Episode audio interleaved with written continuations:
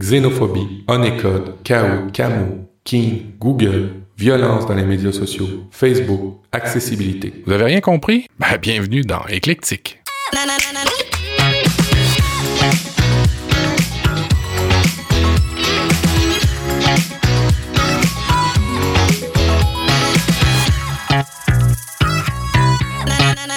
Hey, bonjour, bienvenue à Éclectique. Ça fait plusieurs semaines que je n'ai pas enregistré. Oh, tiens, un rappel sur mon Apple Watch. Ça fait plusieurs semaines que je n'ai pas enregistré, mais ça ne veut pas dire, en fait, plusieurs semaines que je n'ai pas enregistré d'éclectique, mais ça ne veut pas dire que je ne faisais rien.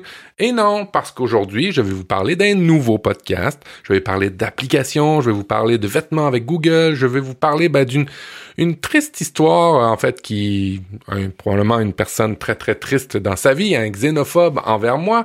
Euh, je vais vous parler de, ben, je trouve une petite, une petite analyse sur la violence des médias sociaux. Euh, je vais vous parler euh, d'un article que j'ai lu sur Zapier. J'adore Zapier, le blog de Zapier est vraiment foisonne d'articles super intéressants. Et là, euh, c'est un article euh, sur euh, ce qu'on peut apprendre des ingénieurs qui ont créé les fusées. ce que ça peut apprendre, ça peut nous apprendre sur notre manière de travailler en général. Alors ça, c'est un article qui est assez long. Je vais essayer d'aller d'être bref, de, sortir certains points, mais pas trop pour pas que vous soyez euh, inondés. On va parler aussi ben, d'outils, euh, on va parler de plein, plein, plein de gadgets, plein de trucs. Bref, bienvenue à Eclectic. Et on commence tout de suite la section avec mon nouveau podcast. Alors, le nouveau podcast, le lien va être dans les notes de l'émission. Si vous avez euh, ben, Google Podcast, Spotify, tout ça, vous allez pouvoir le retrouver. Si vous êtes sur Apple Podcast, je ne sais pas ce qui se passe, j'ai un problème avec mon feed.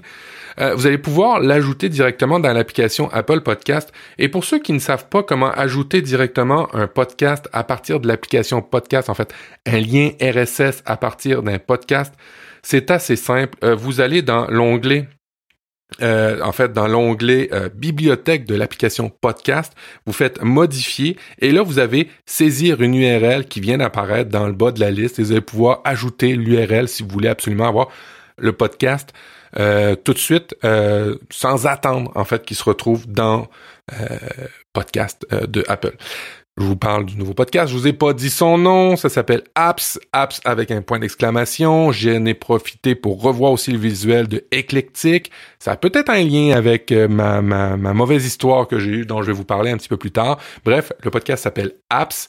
APPS, point d'exclamation. Et on va parler d'applications, on va parler d'applications iOS, macOS, iPad, euh, WatchOS, de services en ligne, de plugin Chrome. Bref, tout ce que vous avez dans Eclectic, ben je l'ai juste remis dans un autre podcast, mais ça veut pas dire que vous allez plus les avoir dans Eclectic, pas ça du tout. C'est que vous allez les avoir quand même dans Eclectic, je vais vous passer les capsules, et moi ça va me permettre de créer du contenu au fur et à mesure des jours, sans devoir attendre que j'ai un épisode complet d'une demi-heure, trois quarts d'heure, une heure à enregistrer. Et euh, si vous êtes intéressé juste par les applications, ben vous allez pouvoir les avoir. Et si vous voulez être intéressé par tout le contenu au complet, ben vous allez avoir tout le contenu au complet dans Eclectic, c'est sûr, c'est le but de ce podcast-là. Alors on va commencer tout de suite. Euh, mes premiers épisodes sont un peu chaotiques, j'ai fait ça à l'arrache, euh, mais les, les, derniers le sont un peu moins. vous allez toujours entendre le début, l'introduction de apps, de ce que je fais, et ainsi de suite. Je, débute hein, dans ce podcast-là, alors j'essaie de retrouver mes repères et, aussi je travaille sur une nouvelle plateforme de podcast euh, qui s'appelle Anchor, que vous connaissez probablement, A-N-C-H-O-R, euh, qui est vraiment juste fabuleuse. Alors j'essaie de trouver mes marques avec cette application de podcast-là pour créer. Et bref, le début des podcasts, des capsules est peut-être un petit peu chaotique, mais ça reste que je suis un professionnel du podcast maintenant depuis presque 10 ans. Et euh, j'aurai 9 ans? 9 ans, non, probablement 9 ans. Ouais, j'ai commencé en 2011. Euh, et euh, vous allez pouvoir euh, avoir le même rythme que d'habitude, sauf que là, vous allez avoir la petite intro. Mais à l'avenir, je ferai attention que vous n'ayez pas tout le temps la petite intro dans Éclectique. c'est sûr que ben je vais je vais essayer de bien découper ça pour pas que vous soyez inondés. Mais comme c'est la première fois, je me dis que c'est pas trop grave que vous entendiez l'introduction. Ça va vous permettre ben de peut-être vous y abonner si ça vous intéresse. Alors on va parler de ça maintenant. Hey, bienvenue à Apps. Apps, c'est un podcast qui va parler d'applications, de services web, en fait tout ce qui est à partir d'un téléphone, d'une tablette, d'un ordinateur ou d'un navigateur moderne, ben Apps devrait pouvoir en parler. On va commencer la première émission, c'est une émission bêta. Je m'appelle Matt alias prof du web, je suis créateur de podcasts depuis plusieurs années. Euh, je navigue à travers la technologie pour ceux qui me connaissent et j'aime beaucoup ça. Je voulais créer un podcast qui va regrouper des des applications, des services sur Internet et qui va ne faire que ça. Je vais faire une émission par application et ben, dans le fond, si vous voulez rechercher le contenu, ben va être bon tout le temps, devrait être pérenne et je ferai juste certaines petites mises à jour des fois pour certaines applications lorsque on s'en fera sentir le besoin. Aujourd'hui, on va parler de Honeycode. Honeycode, c'est un service web développé, développé, développé par AWS Amazon, la branche développement d'Amazon. On sait que Amazon est une boutique en ligne, mais c'est aussi beaucoup maintenant, ben, l'internet global en dessous duquel vous consommez, ben, du Netflix, que vous consommez aussi du fois du Twitter, que vous consommez toutes sortes de choses. Amazon, AWS, c'est un fournisseur de services par Internet et historiquement, il a fourni beaucoup d'infrastructures à beaucoup de grosses compagnies que vous utilisez. On estime entre allez, je vais m'avancer 30, 40, 50% des fois de services que vous utilisez dans une journée qui appartiennent à AWS, en fait, pas qu'appartiennent, sur lesquels sont bâtis euh, ben, sur les services d'AWS. Alors, euh, on parle de Netflix, euh, bien connu, mais il y en a beaucoup, beaucoup d'autres sur lesquels ben, se reposent, sur lesquels, en fait, se sont installés sur AWS. Je le dis à l'envers, mais vous comprenez un peu l'idée.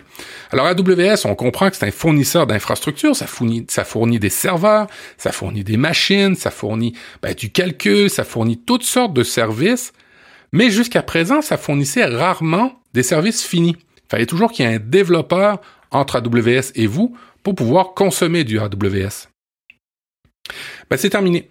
Avec Honeycode, pour moi, c'est un des plus gros premiers services qu'il lance qui sert à au grand public. On n'a pas besoin d'être développeur avec Honeycode. Et Honeycode, c'est quoi? C'est un créateur d'applications simples pour monsieur et madame tout le monde, pour des organisations, pour des associations. Alors c'est pas cher, ça coûte euh, gratuit pour 20 personnes et moins si vous faites des applications pour une petite entreprise, euh, pour gérer des stocks, pour gérer euh, je sais pas des rendez-vous, des to-do list personnalisés pour une entreprise, vous allez pouvoir créer toutes sortes d'applications de ce genre-là et si vous êtes plus à collaborer, ben vous allez pouvoir payer un forfait mais je vous rassure tout de suite, c'est très très accessible. Alors en code, on va rentrer ça tout de suite. J'essaie de faire une démonstration d'application ou en tous les cas de parler d'application dans Apps en moins de 10 minutes. Fait qu'on va euh, y aller assez vite. On va survoler assez vite. L'interface de Apps qui est encore en version bêta est excessivement simple. Ça se découpe en trois grosses fonctionnalités. D'abord, un chiffrier ou des chiffriers ou de l'importation de chiffriers. Ils appellent ça tables, tables au pluriel. Alors, vous allez pouvoir créer toutes sortes de tables, de tableaux, dans lesquels vous allez mettre des données. Chacun des tableaux ben, aura son utilité. Exemple, si vous faites une liste de to-do, une liste de tâches à faire, ben, vous ferez une table tâches. Euh, si vous faites une liste de clients, vous ferez une table clients. Si vous faites une liste de euh, rendez-vous, vous ferez une liste euh, rendez-vous. Et chacun de ces champs-là, dans ce tableau-là, ben, sera formaté, aura un format, sera typé, comme on dit en langage d'informatique. Alors, c'est assez simple. Typer des, des, euh, des, des, données, vous savez sans doute le faire depuis très longtemps vous saviez pas que ça s'appelle typer des données. Euh, dans un tableau Excel, vous pouvez convertir des données en format date. Automatiquement, il va convertir et bien formater les formats date. Vous pouvez convertir des données en format numérique ou monétaire. Vous allez pouvoir convertir des données en format booléen. C'est quoi un format booléen? Ben, c'est oui ou non. True or false. On va dire ça comme ça. Vrai ou faux. C'est, allumé ou éteint. On va dire ça comme ça. Alors, vous allez pouvoir typer, formater des colonnes en format de données. Et vous allez voir, Peut-être qu'à l'oreille, ça semble compliqué, mais en visuel, c'est excessivement simple. Voyez ça comme un tableau, chaque colonne ayant un format particulier et chaque colonne, vous allez pouvoir typer la donnée. Une fois que vous avez bien typé la donnée, et je vous rassure tout de suite, il y a une espèce de d'accompagnateur, un wizard, un, un petit magicien qui va vous aider à typer chacune de vos données pour savoir euh, de quel type vous voulez la, de, de, quel format vous voulez la faire. Alors vous allez faire tous vos tableaux, vous allez faire tous vos tableaux, les trier, mettre de la donnée là-dedans. Vous pouvez très bien débuter sans mettre aucune donnée. L'important, puis ce qui est un petit peu essentiel, c'est que la première ligne sera le nom de la variable. C'est quoi une variable? Ben, c'est le nom du champ. Exemple. Euh, vous êtes dans un formulaire sur Internet, c'est marqué nom, puis après ça, il y a un champ, une espèce de carré où vous allez saisir votre nom. Il y a un, champ qui c'est marqué prénom, et à côté, il y a une espèce de carré où vous allez marquer votre prénom. Ben, le nom euh, et le prénom, quand c'est indiqué dans le formulaire, ben, c'est le titre de la colonne. Puis le champ, là où vous saisissez, ben, c'est la colonne en, tant que telle. C'est la variable. Euh, c'est pas la variable, c'est la donnée de la variable. La variable étant nom, prénom. On va dire ça comme ça. Je le fais compliqué, mais vous allez voir si euh, vous allez dans l'aide, en fait, si vous allez sur le site, Honeycode, Honey, H-O-N-E-Y-C-O-D-E, .aws, vous allez voir, c'est excessivement simple. Vous pouvez même carrément importer un fichier Excel, un fichier Google Sheet ou un fichier Zoho, un fichier euh, toutes sortes de formats, même du format libre. Vous allez pouvoir importer ça dans Table. Une fois que vous avez importé votre table, ben, il est le moment de construire votre application. Alors généralement, quand vous construisez une application, ben, vous construisez une application à partir des données. C'est un peu logique d'y aller dans ce sens-là. Qu'est-ce que vous voulez faire avec une application habituellement, à part les applications d'écoute de musique ou de cartographie, c'est bien souvent des applications qui recueillent, modifient, suppriment, éditent des données, surtout en entreprise. C'est souvent ça qu'on fait, on fait de la saisie de données. Alors une fois que votre tableau est bien fait, ben, vous allez aller dans le builder, le créateur d'interface. Et puis, dans le créateur d'interface, vous allez dire, ben, je veux créer une interface à partir, ben, d'un chiffrier que j'ai déjà utilisé, d'un fichier Excel, d'une table que j'ai déjà créée.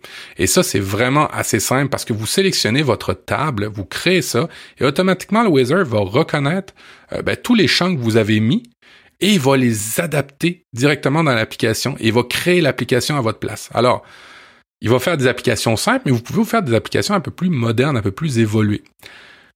Je vous parle de créer, mais depuis tantôt, mais vous allez pouvoir aussi utiliser des gabarits déjà faits. Ne vous inquiétez pas, il y en a de nombreux déjà faits directement dans Honeycode.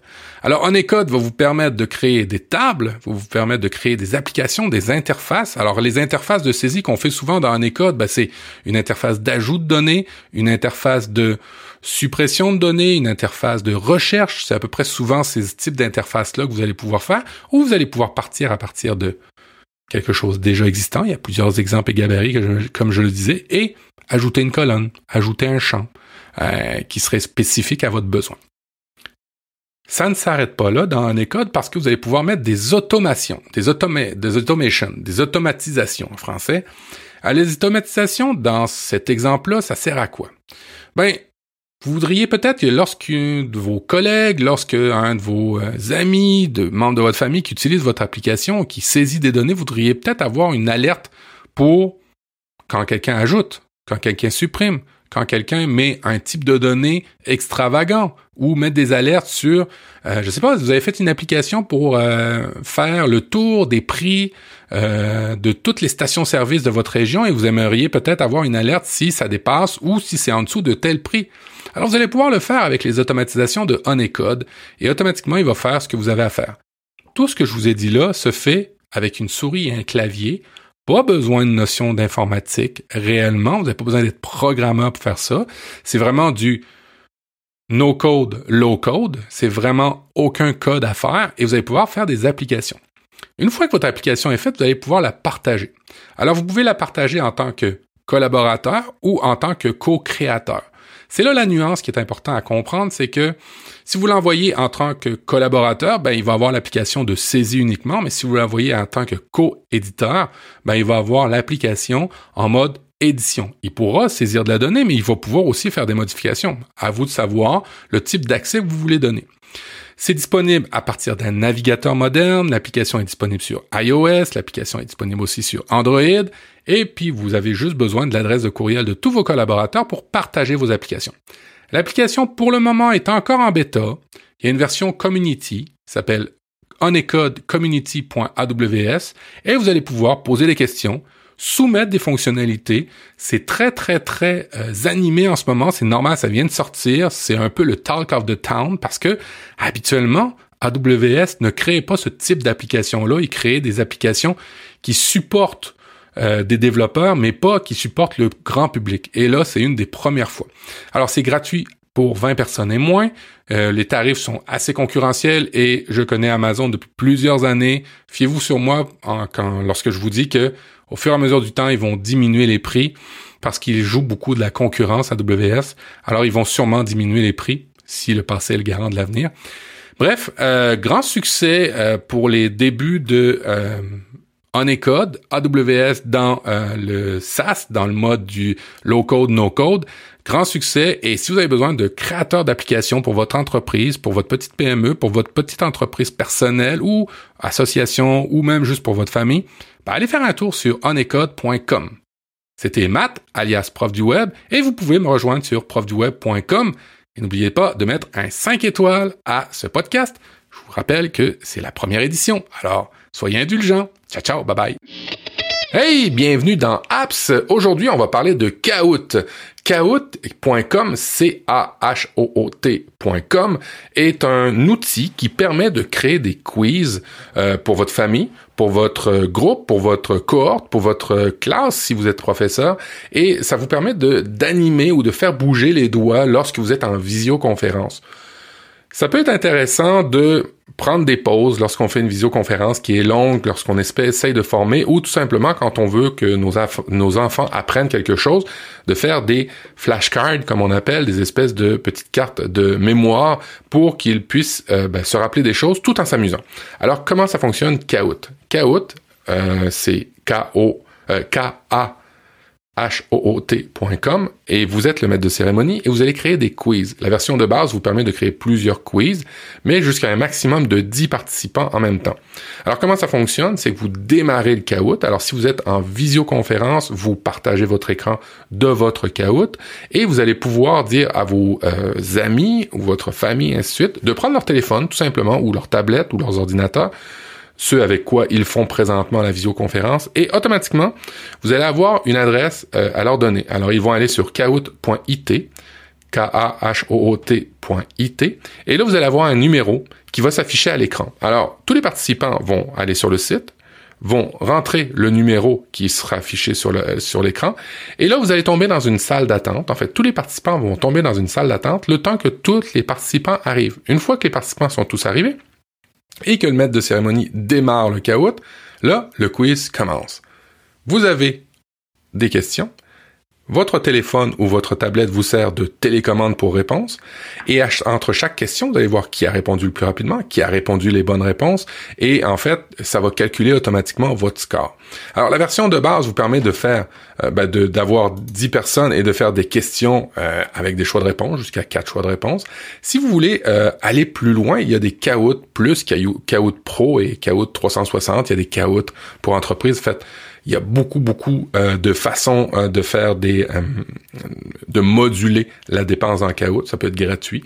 Le plus vous permet d'aller jusqu'à 20 personnes, le pro 50 personnes, le 360 200 personnes ou 2000 et oui c'est ça 2000 et vous allez pouvoir avoir des choses en plus. Qu'est-ce que vous allez avoir de plus? Vous allez avoir ben, des types de questions différentes, des types de questions images, des types de questions sondage avancé où là vous allez pouvoir avoir ben, d'autres éléments dans dans vos questions. Vous allez pouvoir avoir aussi des diapositives entre chaque question, si vous voulez faire des compléments d'information.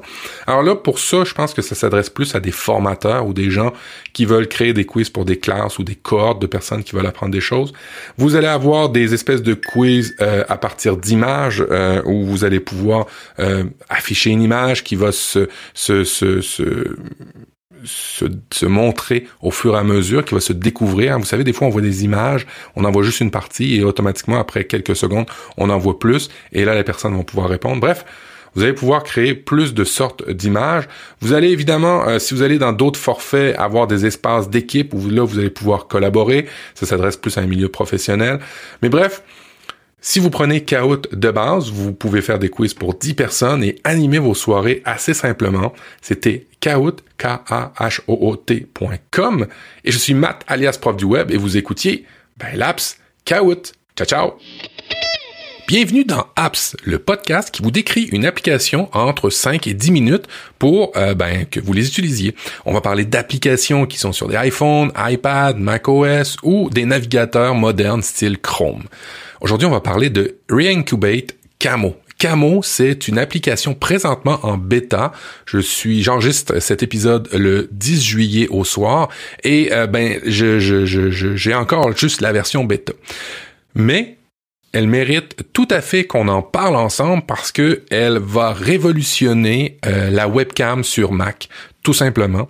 Alors, euh, Camo, ça sert à utiliser votre iPhone, votre iPad, euh, comme euh, caméra externe. On le sait depuis des années, euh, Apple investit beaucoup sur les caméras de des iPhones, des iPads, mais pas du tout sur les caméras des Mac.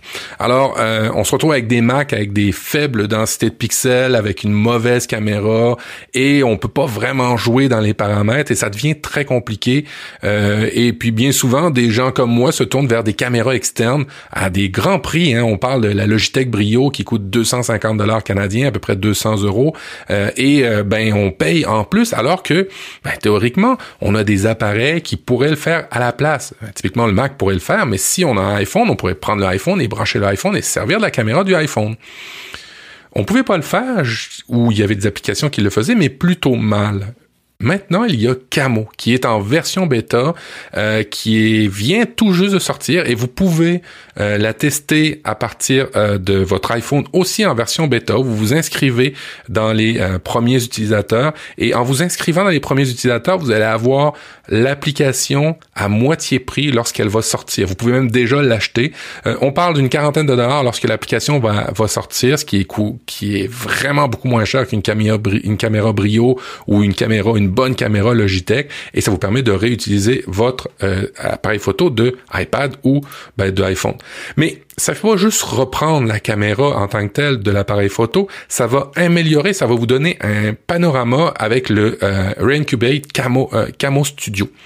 Qu'est-ce que c'est le Camo Studio? C'est que vous allez pouvoir, à partir du Camo Studio, avoir des paramètres un peu plus intéressants vous allez pouvoir faire l'autofocus, la couleur des blancs, l'exposition, le, le, la saturation, les contrastes. Vous allez pouvoir tout régler ça dans votre webcam, dans votre application. Ce qui fait que ceux qui font du Twitch, ceux qui font de la diffusion, du streaming euh, directement euh, sur Internet, ben, vous n'aurez pas besoin nécessairement d'acheter un gros appareil photo ou une grosse caméra web pour pouvoir le faire. Vous allez tout simplement utiliser l'iPhone qui possède une excellente caméra ou l'iPad pour le faire. Alors évidemment, vous allez pouvoir mettre euh, des watermarks, là, des, des filigranes, vous allez pouvoir faire des rotations, miroirs et ainsi de suite. Le panorama de Camo Studio est vraiment chouette. Et comment ça fonctionne? Ben, c'est assez simple. Vous installez Camo Studio, sur votre Mac et vous installez l'application Camo sur votre iPhone ou votre iPad ou votre iPod Touch. Hein. et automatiquement, de la minute que vous branchez euh, votre appareil photo à euh, votre appareil photo, votre iPhone, votre e-device à votre Mac, automatiquement, il va le reconnaître et ça va devenir une caméra. Et là, dans Camo Studio, vous allez pouvoir jouer avec les paramètres. Vous pouvez prendre les paramètres de base qui sont très, très, très suffisants, mais vous pouvez aussi ben, améliorer l'exposition, la couleur des blancs et ainsi de suite. Et vous comprenez que ben là, ça offre une nouvelle dimension aux visioconférences qu'on peut avoir en ce moment. Alors, on parle euh, pour euh, à peu près 45 dollars, 40 euh, dollars canadiens, peut-être 35 dollars, 35 euros le prix définitif à, la fin. Ben là, en ce moment, vous l'avez à moitié prix. Euh, je pense que moi, je l'avais aux alentours de 20 dollars et 30 dollars si vous êtes dans les bêta-testeurs et vous l'aurez toujours ben, à ce prix-là. Alors franchement, j'ai testé, j'en ai testé plusieurs pour le faire euh, et celui-là est vraiment prometteur. Ça vient d'une très bonne compagnie, Reincubate, et je vous la suggère très fortement. Et si vous voulez mettre un 5 étoiles, ben, n'hésitez pas au podcast. Et si vous voulez euh, connaître la suite ou euh, échanger avec moi, profduweb.com. Allez, ciao, ciao, bye bye. Hey, bienvenue à Apps. Aujourd'hui, on va parler de Netflix Viewing Stats, qui est un petit plugin que vous pouvez ajouter à votre Chrome. Et vous l'aurez compris, c'est destiné à ceux qui aiment Netflix, à ceux qui ont un compte Netflix et à ceux qui aiment les statistiques.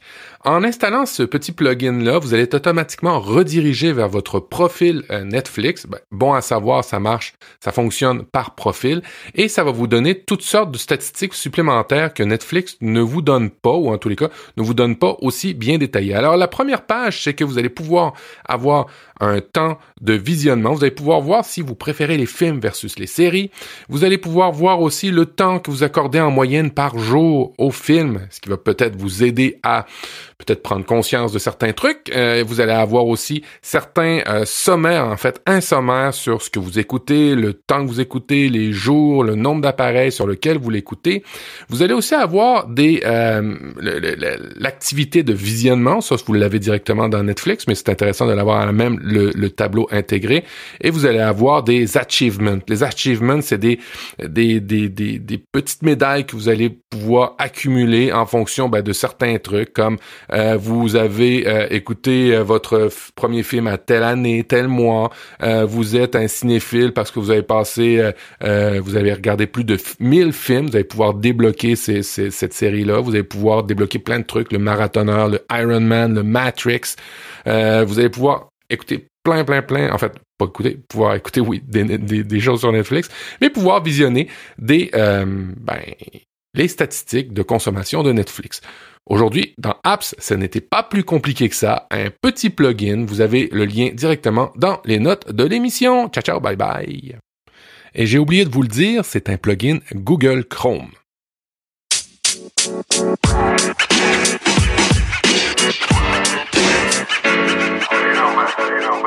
Bienvenue dans Apps, le podcast qui parle d'applications iOS, macOS, iPad. Euh, parfois, je vais parler d'applications Android, je vais parler aussi de plugins sur Android, mais aussi de services directement en ligne.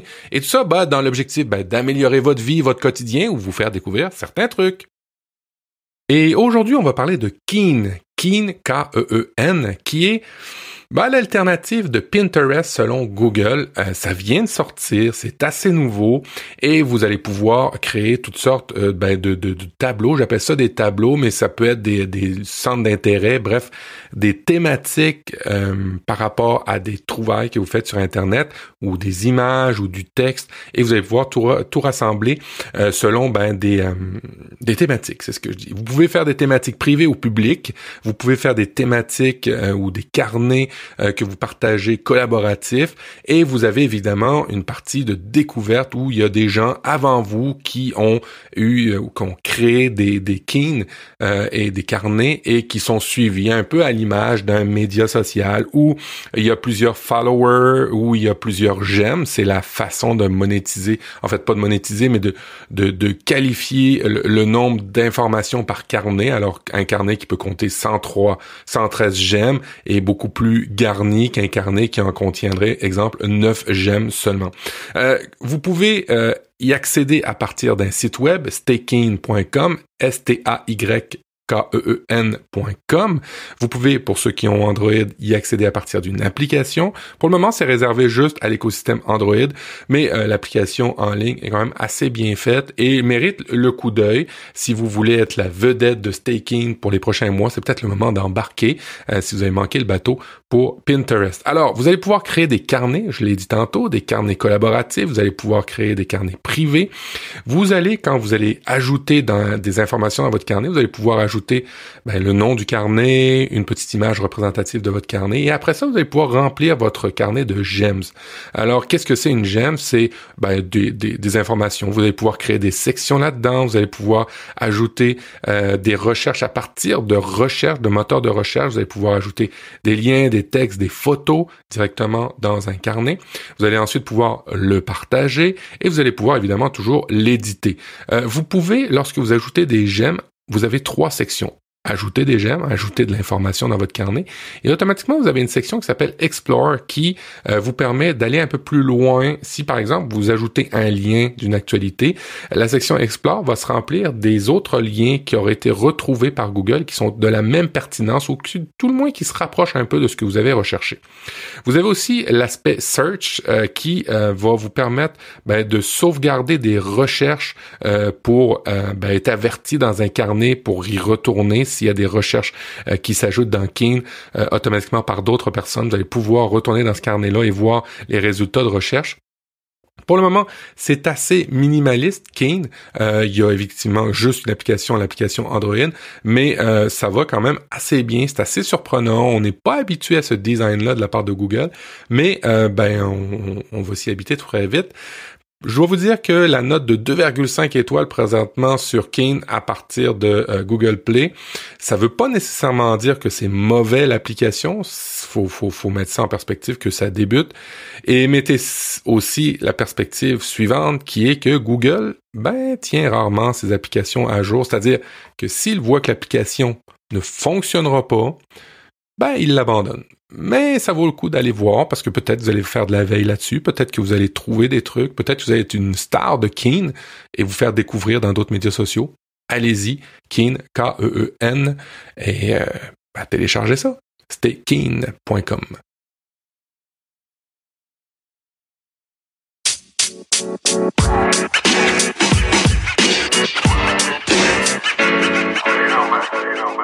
Bienvenue dans Apps, le podcast qui parle d'applications iOS, macOS, iPad. Euh, parfois, je vais parler d'applications Android, je vais parler aussi de plugins sur Android, mais aussi de services directement en ligne. Et tout ça, bah, dans l'objectif bah, d'améliorer votre vie, votre quotidien ou vous faire découvrir certains trucs. Et aujourd'hui, on va parler de Firefox Relais. Qu'est-ce que c'est Firefox Relais? C'est un système pour pouvoir cacher sa véritable identité, sa, véritable identité, pardon, son adresse email euh, pour protéger en fait euh, ben, d'être spammé, tout simplement. On sait que ben, le spam c'est un des plus gros vecteurs d'attaque pour les pirates, en fait, pour les gens qui veulent euh, profiter de notre naïveté parfois. Et ben Firefox Relais va vous permettre de vous protéger un petit peu. Alors pour ceux qui connaissent un peu les inscriptions Singing with Apple, c'est un peu dans le même genre, c'est que ça va créer une fausse adresse courriel et vous allez mettre la vraie et puis après ça, ben, ça va vous générer de fausses adresses email. Ce qui est intéressant là-dedans, c'est que vous allez pouvoir après ça paramétriser euh, si vous voulez que euh, ben, une adresse soit euh, vous, vous envoie des courriels, soit bloquée ou qu'elle vous, vous envoie directement les courriels dans votre boîte de courriel, vous allez pouvoir paramétriser ça un petit peu plus finement.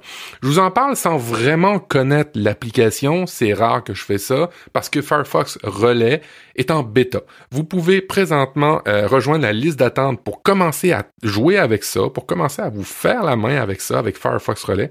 Mais pour le moment, je ne la connais pas. Alors, je peux juste vous dire que j'ai vu ça passer. Euh, je vous mets le lien euh, dans les notes de l'émission. C'est assez simple. Relais L-E-R-E lay.firefox.com et vous allez pouvoir vous connecter avec votre compte Firefox et utiliser Firefox Relais.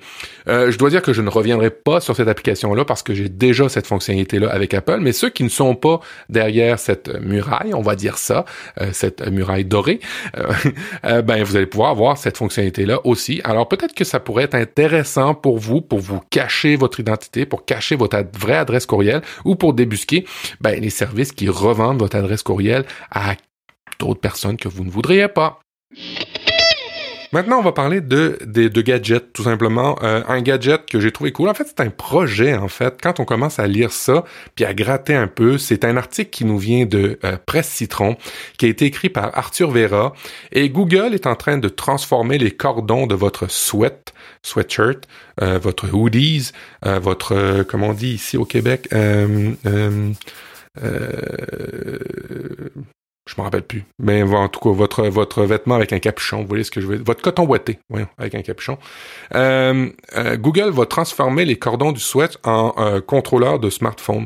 En fait, c'est à partir des, des, des, cordons hein, qu'on tire toujours un peu qu'on va pouvoir contrôler ben, la musique, la montée du son, on va pouvoir changer la musique, revenir en arrière, bref, c'est une partie de vêtements qui va pouvoir contrôler votre smartphone. Ça, c'est intéressant, mais ça fait aussi partie d'un projet un peu plus vaste euh, qui s'appelle Jacquard, euh, dans lequel Google a travaillé avec Levi's, a travaillé avec Adidas, je vais revoir mes notes, a travaillé avec...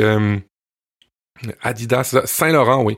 Alors, ils ont créé d'autres vêtements. Alors, il y a une veste de jeans euh, Levi's, il y a des souliers Adidas, euh, il y a un sac euh, Saint-Laurent. ça vous permet de faire toutes sortes d'actions sans devoir ressortir votre téléphone et ça vous permet aussi de calculer des choses. Alors, typiquement, dans le soulier Adidas, vous allez pouvoir ben, avoir des, des données de sport. dans le vêtement de jeans, vous allez pouvoir ben, passer la musique, un peu comme le cordon du sweat.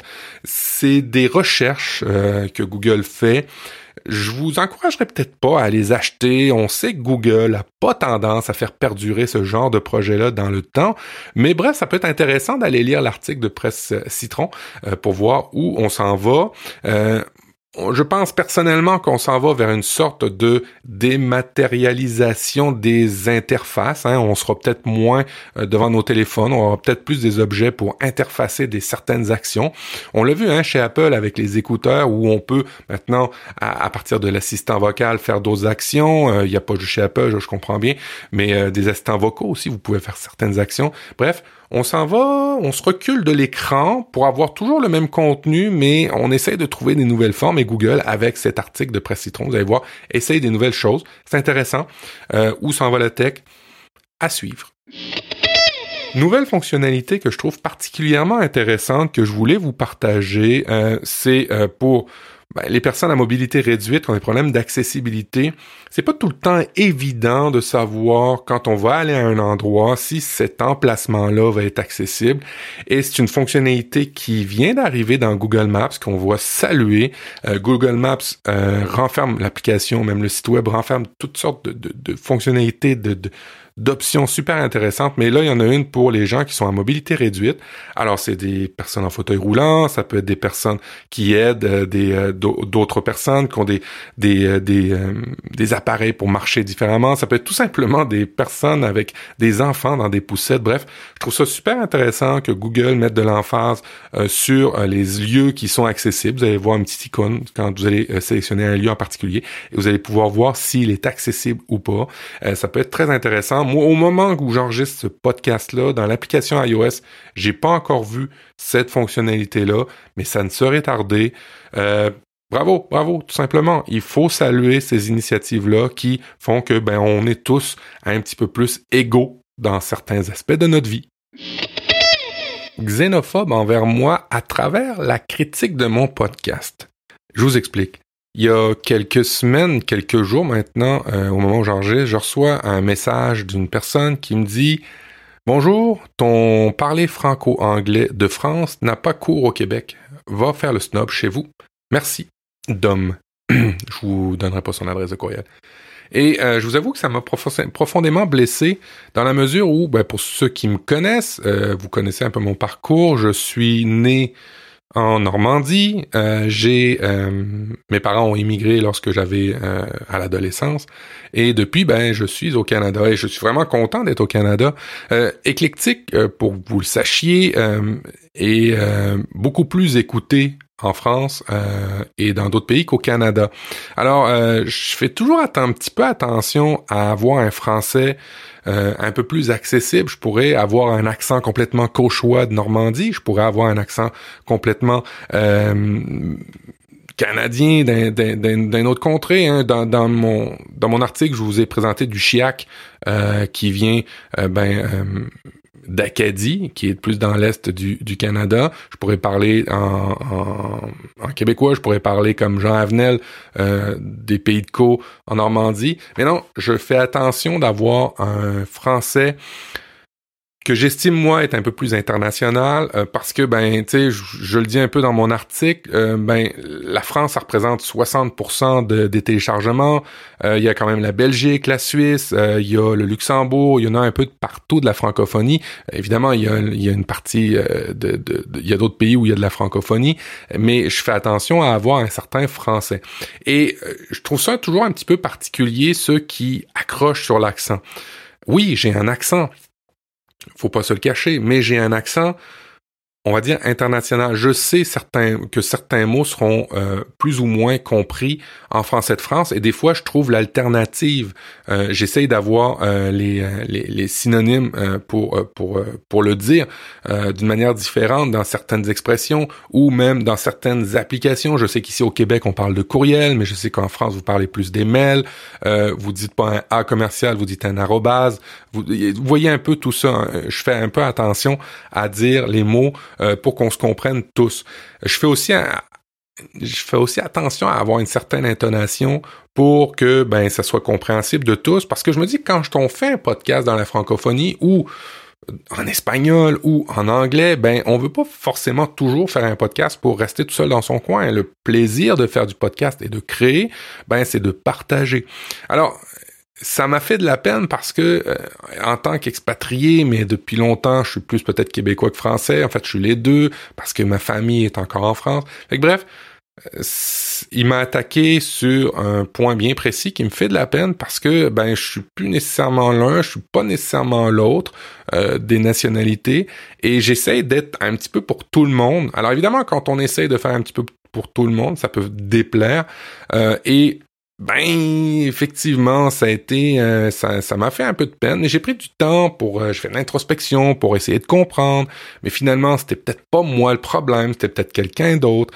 Euh, j'ai publié cet article-là sur Medium, j'ai eu des retours, j'ai eu des retours super intéressants, et j'ai, aussi, ben, eu des, des, un retour d'un de mes amis qui s'appelle Nicolas Roberge, puis il, il a exprimé ça assez intéressant, hein, de, manière assez intéressante euh, dans sa réponse. Puis il dit euh, que il comprend pas l'état d'esprit de la personne, sa motivation quand on écrit des telles choses. Euh, c'est toujours un petit peu compliqué euh, ce, genre de, de, réponse. Euh, mais étant donné que moi je suis une personne différente, j'ai fait de l'introspection, mais beaucoup de monde m'ont dit bon ben pourquoi tu accordes autant d'importance?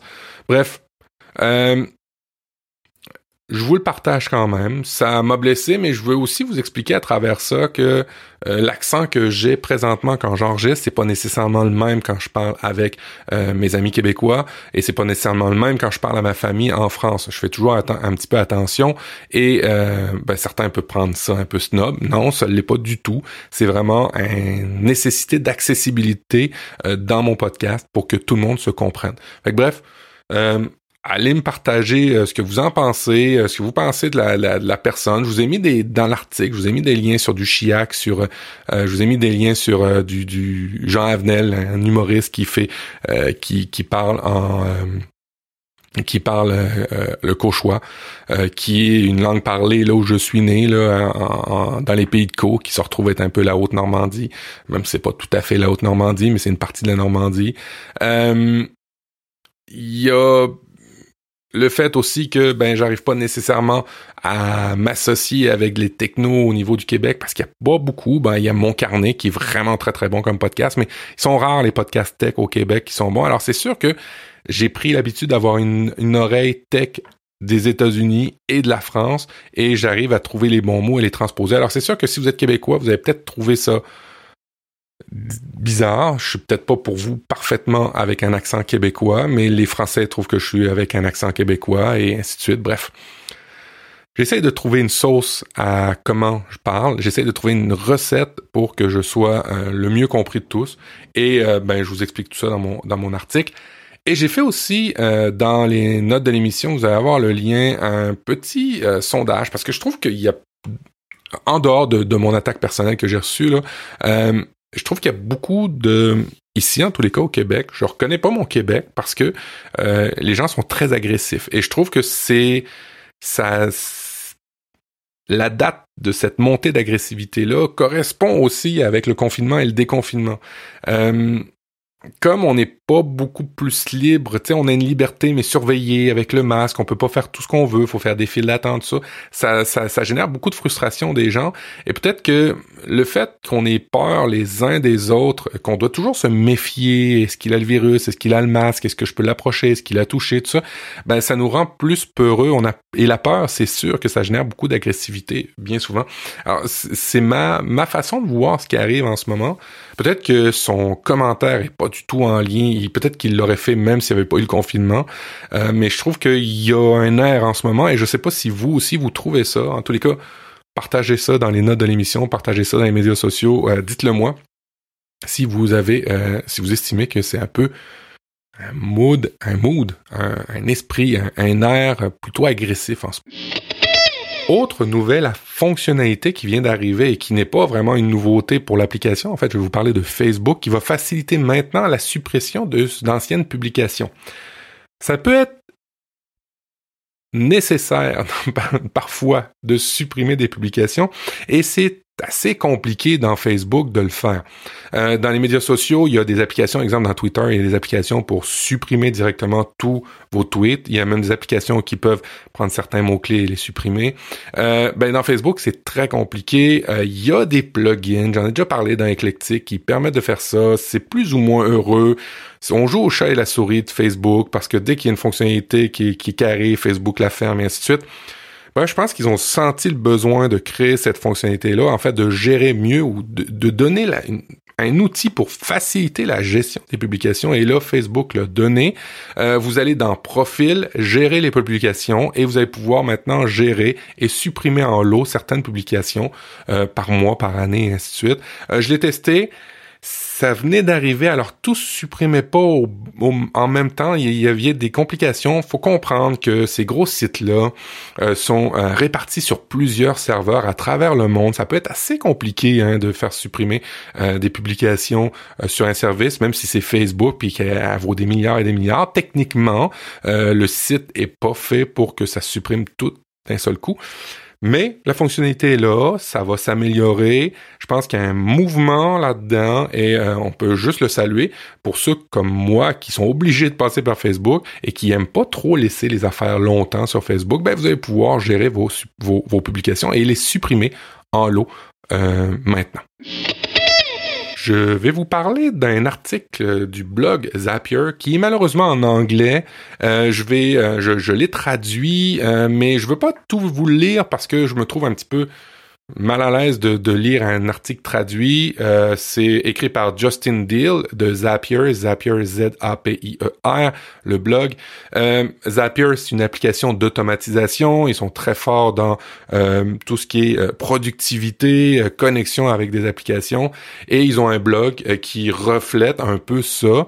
L'article a attiré mon attention parce que moi, je suis un développeur, un ingénieur logiciel, on va dire ça comme ça, de, de depuis le de, ma formation, on va dire ça comme ça.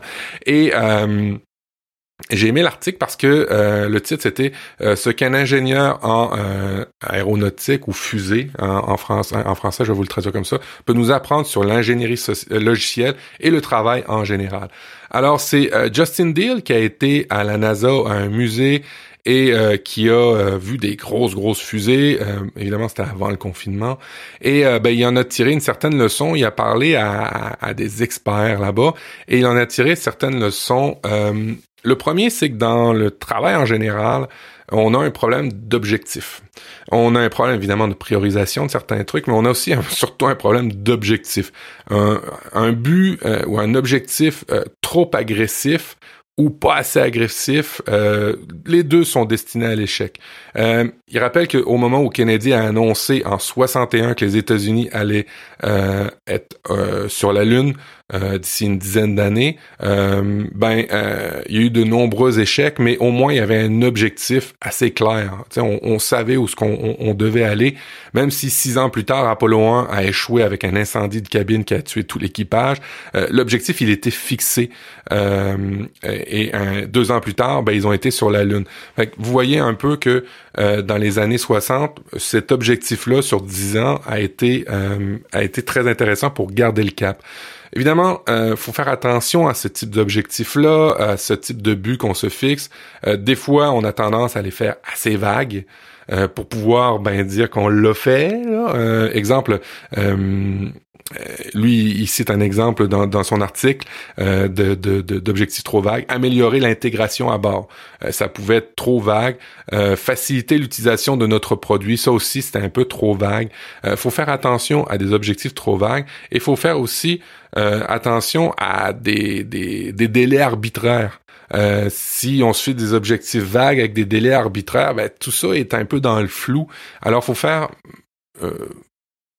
une bonne euh, recherche de ce qu'on veut, euh, de ce qu'on veut faire.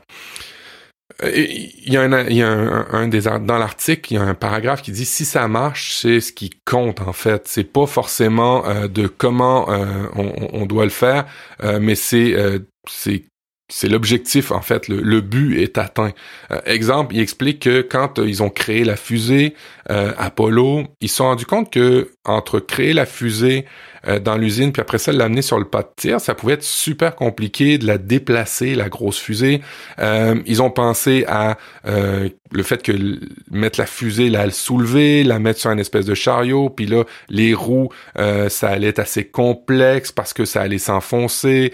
il fallait repaver la route, la route était pas prévue pour ça. Et c'est finalement quelqu'un qui a dit, ben, si on utilisait un contreplaqué en bois qui va répartir le poids lorsque les roues vont arriver et là ben on n'aura plus nécessairement à s'occuper du bitume ou du, de la, de la structure de la route, on n'aura plus nécessairement à s'occuper euh, des types de roues qu'on doit prendre pour que ce soit plus de la complexité en fait du projet tout simplement prendre du contreplaqué. Et des fois, c'est ce qu'on lit dans l'article, c'est souvent euh, des, des, des, choses complexes euh, on essaye de tenter de, résoudre des choses complexes avec des éléments complexes ou des fois ça peut être tout simplement une, option. Ils disent des milliards de dollars en sciences euh, sophistiquées de la fusée a été mélangé avec du contreplaqué bon bon bon marché.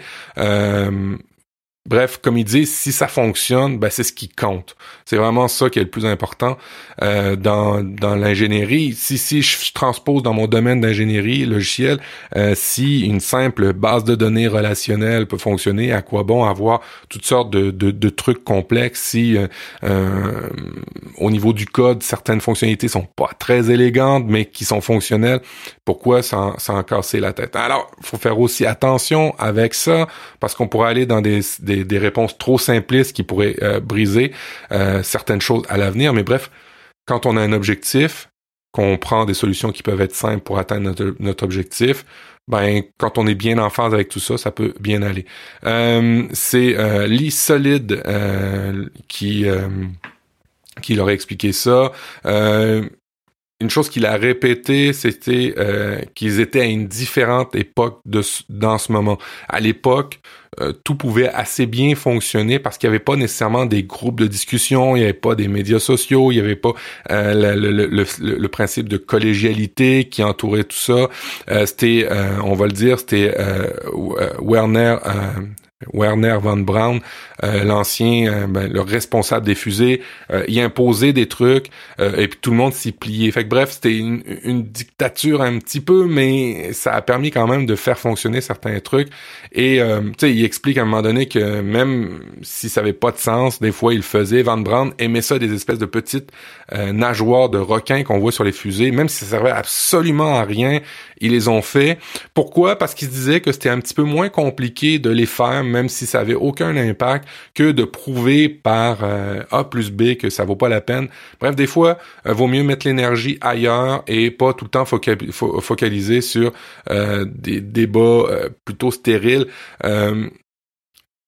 Combien de fois, combien de temps, combien d'argent on met des fois dans certains débats qui ont pas vraiment d'importance dans la vie en général? c'est un peu ce qu'il explique dans son article.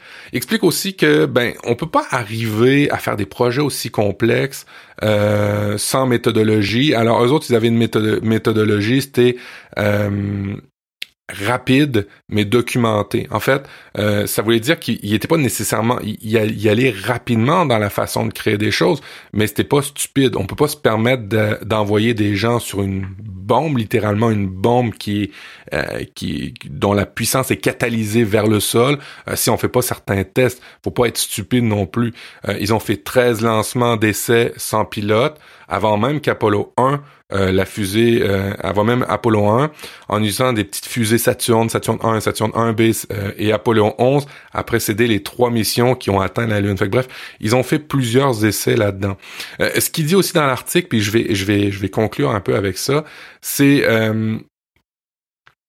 l'erreur elle est humaine.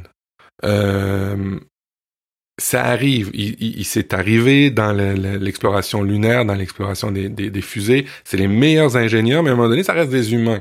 Euh, ils avaient eu des problèmes d'ordinateur, euh, d'ordinateurs qui prenaient beaucoup de mémoire et qui et qui, euh, dans certaines utilisations, ben a, fait a failli faire mourir certains pilotes bref, l'erreur est humaine, faut l'accepter.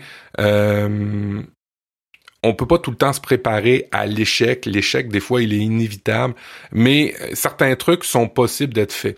Euh, là-dedans, c'est un des conseils, c'est si vous voulez euh, savoir comment l'échec va se faire, exemple dans du code, si vous voulez voir comment ça, ça, ça va se conduire quand quelque chose va, va, va, va, arrêter de fonctionner dans la vie en général, faut peut-être faire certains essais. Ils en ont détruit beaucoup de moteurs avant de voir euh, que euh, ça prenait une certaine euh, quantité de carburant, ça prenait les, les, bons les bons éléments ensemble pour pas que le, réacteur explose. Ils en ont essayé plusieurs avant. Alors, il faut pas avoir peur de tester les choses dans la vie et, et, et pour réussir, ben faut des fois faire certains échecs. Et l'échec est formateur. Et c'est un peu ça, un peu ce qu'on attend dans la conclusion de cet article-là. Je vous le conseille vraiment. Hein. Euh, vous pouvez même le traduire avec Google Translate si vous n'êtes pas trop anglais. Euh, je vous conseille euh, de, de, de, de, le lire parce que ça révèle certaines affaires très intéressantes de votre vie et ben tester, euh, documenter ces tests-là. Euh, vous essayez des fois de trop couvrir euh, l'erreur humaine, mais ça arrive. Des fois, on n'y pense pas, puis il y a des choses qui vont arriver. Il faut vivre avec ça. Et euh, des fois, ben, euh, ça sert pas nécessairement de, se combattre des, des débats euh, stériles ou d'alimenter des débats stériles. On va passer à travers, puis on va on va plier mais pas casser. Et euh, ben, le, le, dernier élément, des fois, ben, la solution la plus simple, c'est peut-être pas la plus élégante, mais c'est celle qui va vous permettre d'aller ailleurs. Alors, c'était un article de Zapier, euh, du journaliste, je voulais citer plus haut, Justin Deal, qui a été écrit euh, le 2 juillet 2020. Euh, c'est assez récent.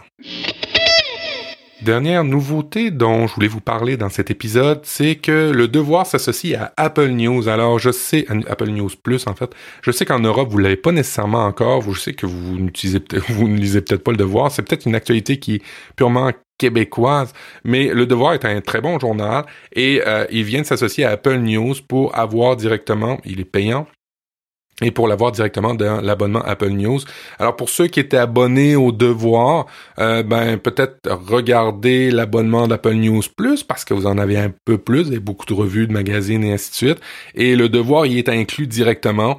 Alors vous allez pouvoir euh, ben toujours soutenir le Devoir qui est un quotidien depuis 1910, euh, faut le souligner, et vous allez pouvoir ben consommer d'autres quotidiens ou revues directement à partir de l'abonnement Apple News plus.